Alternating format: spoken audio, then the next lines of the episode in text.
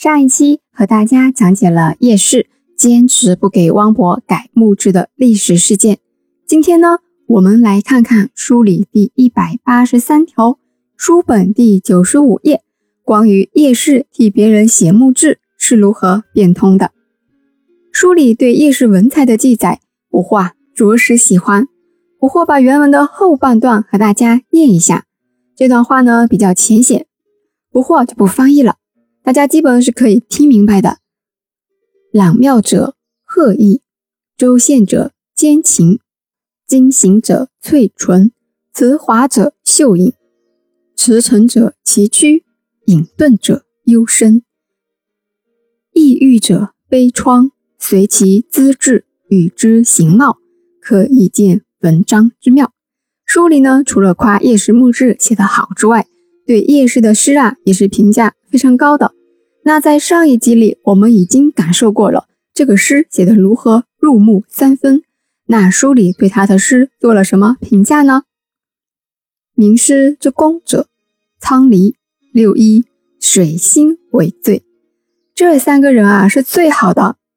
苍离是谁呀？韩愈啊，大文学家韩愈，唐宋八大家之首，出生于苍离郡，自称郡望。昌黎，世称韩昌黎、昌黎先生。那六一又是谁呢？欧阳修啊，六一居士，北宋著名的政治家、文学家，宋代文学史上最早开创一代文风的文坛领袖，唐宋八大家之一，更是千古文章四大家之一。我们叶诗的文采居然可以与韩愈和欧阳修并列，六六六。功底真的是了得，这么好的文采，肯定门生众多喽。当然，书里记载水星广纳后辈，像非常著名的永嘉四陵都是叶氏的门生。永嘉四陵呢，说的是温州的四位诗人，分别是徐照、徐基、温卷和赵师秀，他们都是叶氏的学生。之所以叫永嘉四陵啊。是因为这四个人的字号里面都带有“林”字，加上温州以前啊不是叫永嘉郡嘛，所以呢人们就亲切的称他们为永嘉四陵。徐照字林辉，徐基字林渊，赵师秀号林秀，温卷字林书。其中徐照和温卷是布衣，徐基和赵师秀考取过功名，两人做过小小的官儿。这四个人的诗风承袭了晚唐风格，继承了山水诗，又继承了田园诗。总之啊，就是诗风潇洒闲逸，在南宋诗坛是独树一帜的诗歌流派。这么说呢，可能比较笼统啊。不过呢，分别将四个人的诗单独拎几句念给大家听听，大家感受一下。我们先来看一下温卷。温卷是我们温州乐清人，有四言集、韦璧宣集存世，在清光绪年间修订的《乐清县志》卷八里有他的传。他的《乡村四月》入选小学课本。那我们就来感受下这首七言绝句喽：绿遍山原白满川，子规声里雨如烟。乡村四月闲人少，才了桑藏又。插田，嗯，宋太人也很忙了，忙好桑藏的事，又要插秧啦。接着我们来看一下许照，许照和温卷一样是布衣，他呀非常喜欢旅行，足迹遍布大江南北，还喜欢喝茶，也喜欢吟咏。因为呢家境贫寒，他去世后呢是朋友出钱安葬的他，他的老师叶师啊给他写了墓志。我们来看一下他的诗。小船停桨逐潮还，四五人家住一湾。贪看晓光清月色，不知云气湿前山。哦，最后两句不惑很喜欢呀。接着说下徐姬，徐姬厉害了，他是徐悔的后裔。徐悔是谁啊？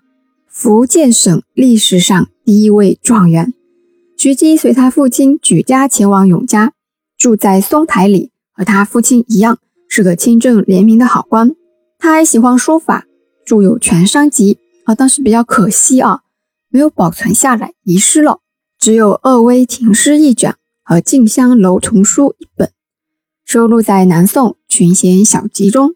西野芳菲路，春风正可寻。山城一曲主，古渡入修林。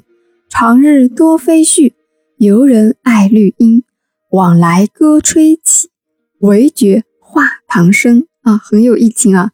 最后呢，来说说赵师秀，他可是永嘉四陵之首啊，地位最高的压轴出场，江湖人称鬼才，开创了江湖诗派。姓赵啊，又在宋朝，嗯，有来头啊。宋太祖赵匡胤的八世孙。哇塞，叶氏的学生有来头诶。在我们温州博物馆历史厅里收藏了赵师秀祖父赵子由的墓志碑。